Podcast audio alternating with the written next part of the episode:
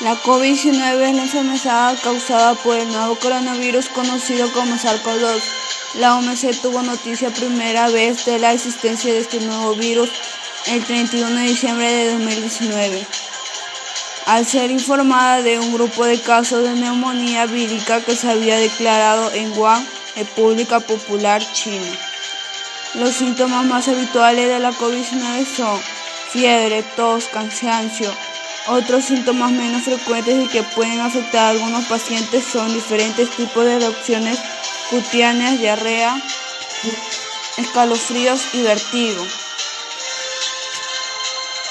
A fecha de 13 de mayo de 2021, alrededor de 3.8 millones de personas habían fallecido a nivel mundial a consecuencia de la COVID-19.